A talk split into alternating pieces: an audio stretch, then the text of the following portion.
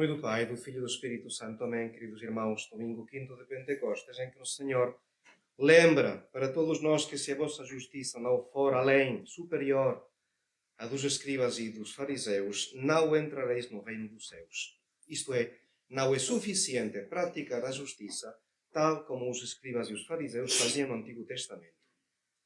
O Senhor não, vi, não veio revogar a lei os profetas, veio completá-la. E nós sabemos que mesmo esta, eh, digamos, a maneira em que os judeus praticavam a lei, esta prática exterior, não deixava de estar eh, cheia de impiedade.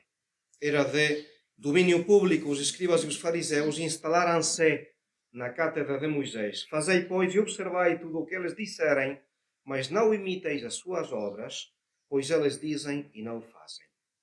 E o Senhor vai corrigir uma maneira de entender precisamente o quinto mandamento, vai mostrar em que consiste, em que deveria consistir o nosso amor ao próximo, e em particular aos inimigos. E vai mostrar então que, digamos, a lei não só condena a matar, não, o Senhor também lembra que não podemos zangar-nos, não podemos manter ódio no nosso coração, não podemos insultar com a nossa língua. Santo Agostinho vai mostrar que neste discurso de hoje de Jesus há como uma gradação. Primeiro uma simples zanga, indisposição com o próximo. Depois passamos já às palavras, aos nomes. E finalmente já a este trato, a este desprezo, a esta explosão é que acaba em injúrias contra o nosso próximo, uma indisposição já total. E daí, então, a condena, a condena diferente segundo é os três níveis Primeiro, nesta zanga ou indisposição com o próximo, será condenado em juízo, isto é, num tribunal inferior. Se isto vai a mais, isto é, já passa a palavras, então condenação no conselho, no conselho, isto é, no sinédrio. E se realmente o que aparece no interior este ódio que se manifesta contra o próximo, aí já condenado ao fogo da jena, isto é, o castigo sem apelação, que é a figura do inferno. Mas a conclusão é simplesmente temos a obrigação de refrear os primeiros movimentos da nossa ira. Isto é que o Senhor quer dizer. E vai mostrar como realmente isto tem uma, uma implicação no nosso próximo. Ouvistes que foi dito, já dizia o Senhor, amarás a teu próximo e odiarás o teu inimigo. Isto é que era dito. Eu, porém, digo-vos, amai os vossos inimigos, amai os vossos inimigos, orai pelos que vos perseguem, Fazendo assim, tornar-vos-eis filhos do vosso Pai que está nos céus. Pois ele faz que o sol se levante sobre os bons e sobre os maus, e faz cair a chuva sobre os justos e os pecadores. E o Evangelho de hoje acaba nesta frase.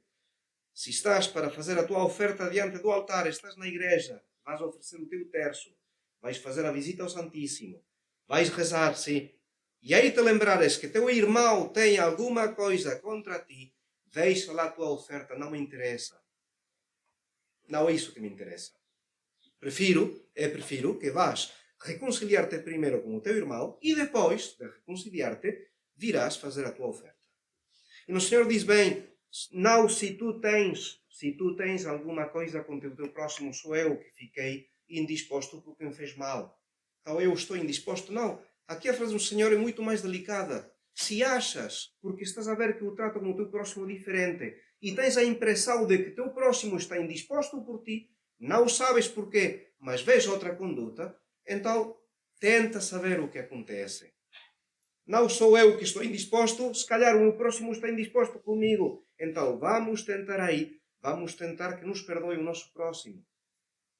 Mas o Senhor, quando fala do amor ao inimigo, como dizer, não dá um conselho, é uma ordem, um preceito. As palavras de Cristo são claras, categóricas, são imperiosas. Temos nós de perdoar primeiro. Depois, temos de procurar que o nosso inimigo nos perdoe, na medida do possível. Na medida do possível. E temos de dar provas de ter perdoado. E como este preceito de amor aos inimigos é um preceito sobrenatural, isto é, não segue as leis da natureza, olho por olho, dente por dente, daí que temos os exemplos na Sagrada Escritura. E hoje, é nestes dias, o sacerdote está a ler, precisamente nas matinas, é o exemplo do rei David. Este rei, ungido secretamente, secretamente por Samuel, quando Saul, o rei, elegido, foi reprovado do reino por sua desobediência. E este rei David, que de alguma maneira alcança o carinho eh, do rei Saul, depois da sua vitória contra Goliat, vai ser objeto da inveja do rei e da perseguição do rei. O rei Saul eh, converte-se no seu inimigo. Vai tentar matá-lo duas vezes. E duas vezes também o rei David teve a vida do rei Saul nas suas mãos e poupou a sua vida. Numa das ocasiões, Saul tinha entrado numa gruta onde estava escondido o rei David. Tinha entrado numa gruta para satisfazer as suas necessidades. E os homens de David disseram-lhe: Eis o dia anunciado pelo Senhor que te prometeu entregar o teu inimigo à tua discrição. Tens aí o rei, acaba com ele. Já foste elegido por Deus rei de Israel. E o que fez o rei David? Arrastando-se de mansinho, imaginemos a cena. Arrastando-se de mansinho, cortou furtivamente a ponta do manto de Saul. E logo depois, o seu coração bateu-lhe porque tinha ousado fazer aquilo e diz aos seus homens: Deus me guarde de jamais cometer este crime, estendendo a mão contra o ungido do Senhor, meu Senhor, pois ele é consagrado ao Senhor. David conteve os seus homens com essas palavras e impediu que o agredissem. E o rei levantou-se, deixou a gruta e prosseguiu o seu caminho. Duas vezes o rei David, tendo a vida do rei Saul nas suas mãos, perdoou.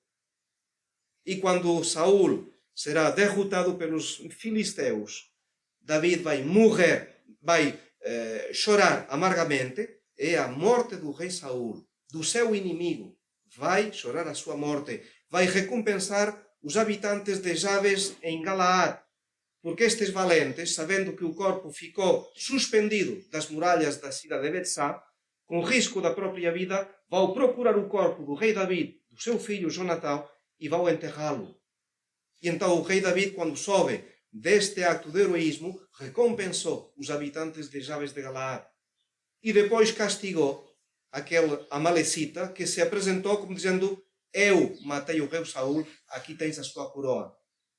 E então o rei David diz: Como não receaste levantar a mão contra o ungido do Senhor para matá-lo?